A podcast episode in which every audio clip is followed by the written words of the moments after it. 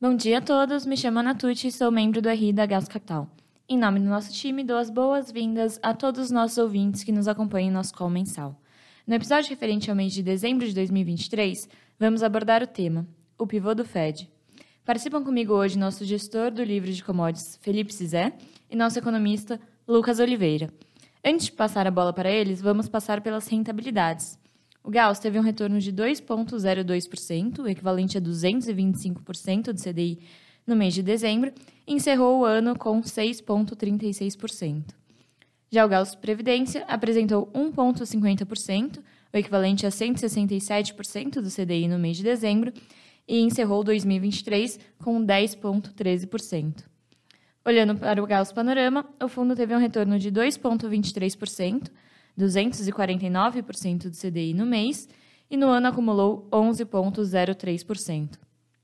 Já o Gauss Panorama Previdência rendeu 2,34% no mês, o equivalente a 261% do CDI, e encerrou o ano de 2023 com 11,18%.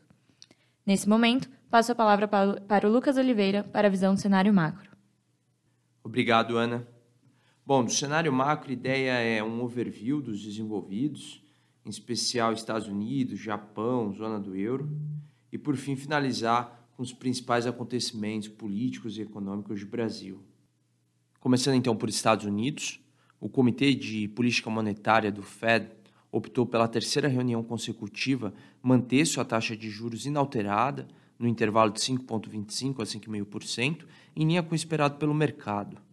Embora essa decisão de manutenção de juro não tenha surpreendido, as revisões nas projeções dos dirigentes do FONC, os conhecidos DOTs, e a coletiva de imprensa indicaram uma significativa mudança no tom de comunicação, sugerindo assim que as discussões sobre o início do ciclo de cortes já estão em curso, o que resultou numa sinalização mais branda de conduta de política monetária. Dados de inflação de novembro, de modo geral, registraram uma composição ligeiramente desfavorável em comparação com o número de outubro, em razão da maior resiliência dos componentes de serviços. Porém, o resultado não compromete a continuidade do processo de desinflação que se tem observado. Em relação à atividade econômica, os números de mercado de trabalho voltaram a surpreender, com elevação no ritmo de criação de novos postos e maiores pressões salariais.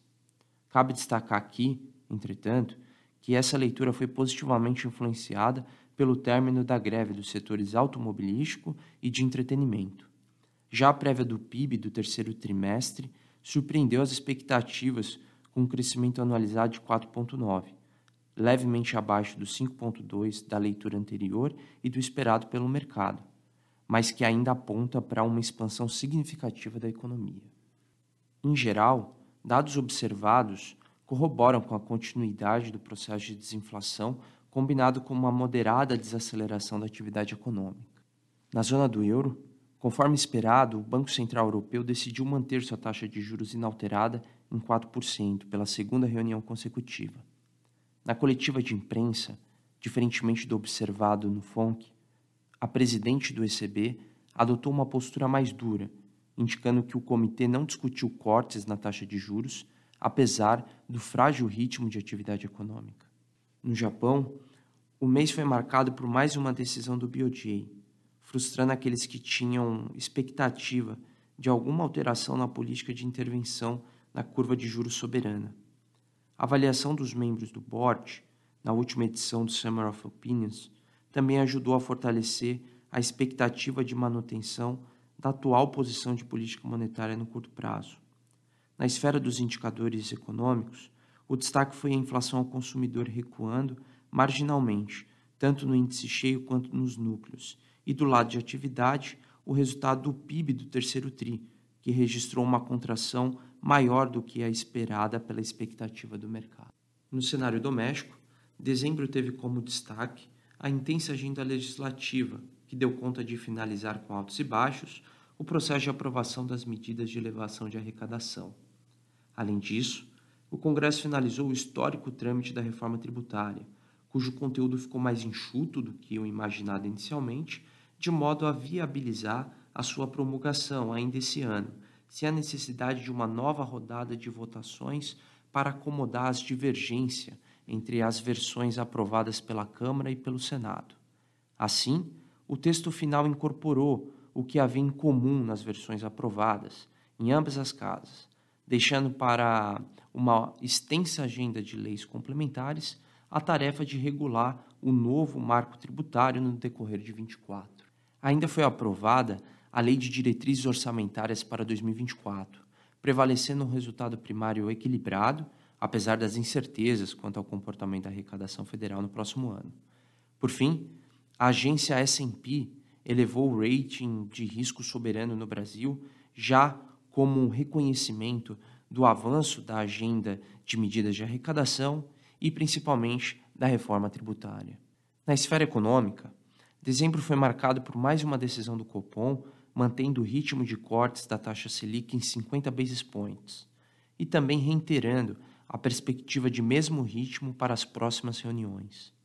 Em relação à atividade, o resultado do PIB do terceiro trimestre surpreendeu positivamente, ao registrar um modesto crescimento no trimestre. Por fim, o IPCA 15 de dezembro registrou uma inflação sensivelmente acima das expectativas por conta do setor de serviços, mas particularmente em razão do volátil item de passagens aéreas.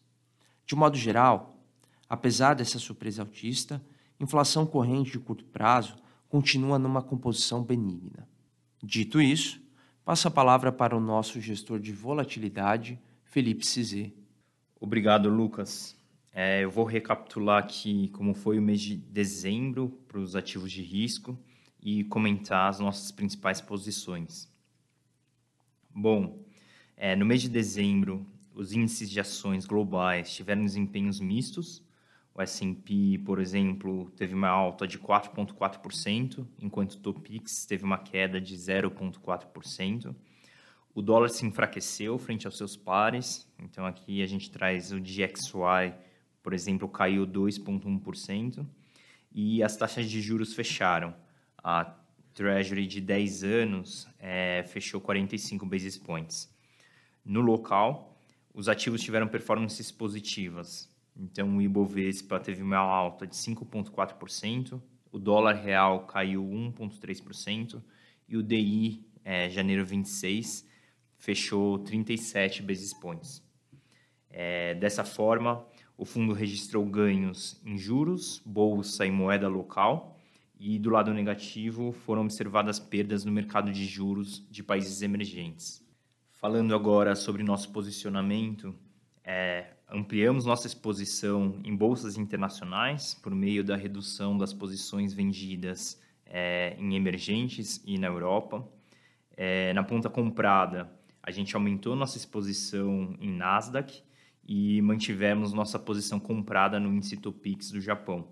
É, as notícias sobre tremores de terra no primeiro dia do ano chegaram a preocupar mas felizmente o nível de alerta de tsunamis foram diminuindo ao longo das horas.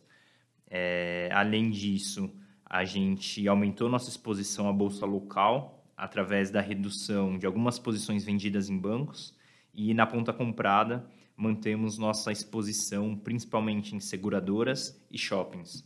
É, no mercado de moedas, a gente reduziu nosso posicionamento comprado no dólar é, mantivemos a posição comprada no real e adicionamos posição comprada no yuan chinês. É, após nove meses de desvalorização, o renminbi reverteu essa tendência no último mês, é, impulsionado por dados econômicos favoráveis que sustentaram a continuidade do processo de desinflação nos Estados Unidos e também por uma postura mais moderada do, do Federal Reserve. É, além disso, o Banco Popular da China reduziu os fixings do dólar em relação ao yuan, demonstrando aqui um esforço ativo para promover um desempenho superior da moeda chinesa durante a atual queda do dólar, uma tendência que esperamos que persista nas próximas semanas. É, no mercado de juros, mantemos as posições tomadas em juros no Japão e aplicadas tanto nas treasuries quanto na curva do México. Ainda é, adicionamos posições tomadas na parte curta da curva do Chile.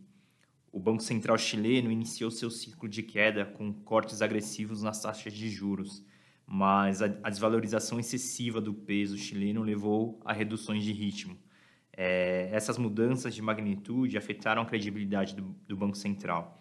E a, apesar da melhoria recente no câmbio, é, a nossa expectativa aqui é que um retorno ao ritmo de 75 basis points por reunião pode ser prematura, é, sugerindo que cortes mais moderados seriam mais prudentes para estabilizar a moeda e restaurar a confiança.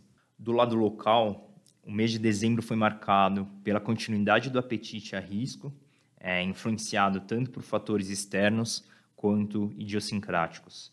É, do externo, a postura mais amena do FONC contribuiu com fluxo para países com carrego atrativo. E do lado doméstico, é, destacaram-se o avanço da agenda de arrecadação e a aprovação histórica da reforma tributária. Com isso, a curva nominal registrou desempenho positivo, fechando em média 40 basis points ao longo de seus vértices. É, e no que tange ao posicionamento, é, a gente iniciou o ano aplicados nos juros reais, apostando aqui numa taxa terminal abaixo dos 9%, e no ganho da inclinação na curva nominal, é, neste último caso, em razão dos desafios ainda presentes no cumprimento da meta fiscal no próximo ano. É, com isso, eu termino aqui minha exposição e devolvo a palavra para a Ana. Obrigado. Obrigada, Felipe, Lucas e a todos os nossos ouvintes. Caso tenham qualquer dúvida ou questionamento, estamos à disposição através do e-mail ri@gauscapital.com.br. Não deixem de nos seguir nas nossas redes sociais: LinkedIn, Instagram e Twitter. Caso ainda não seja um cotista do Gauss, é possível investir acessando o nosso site www.gauscapital.com.br. Bom dia a todos e nos vemos nos próximos episódios do nosso podcast mensal.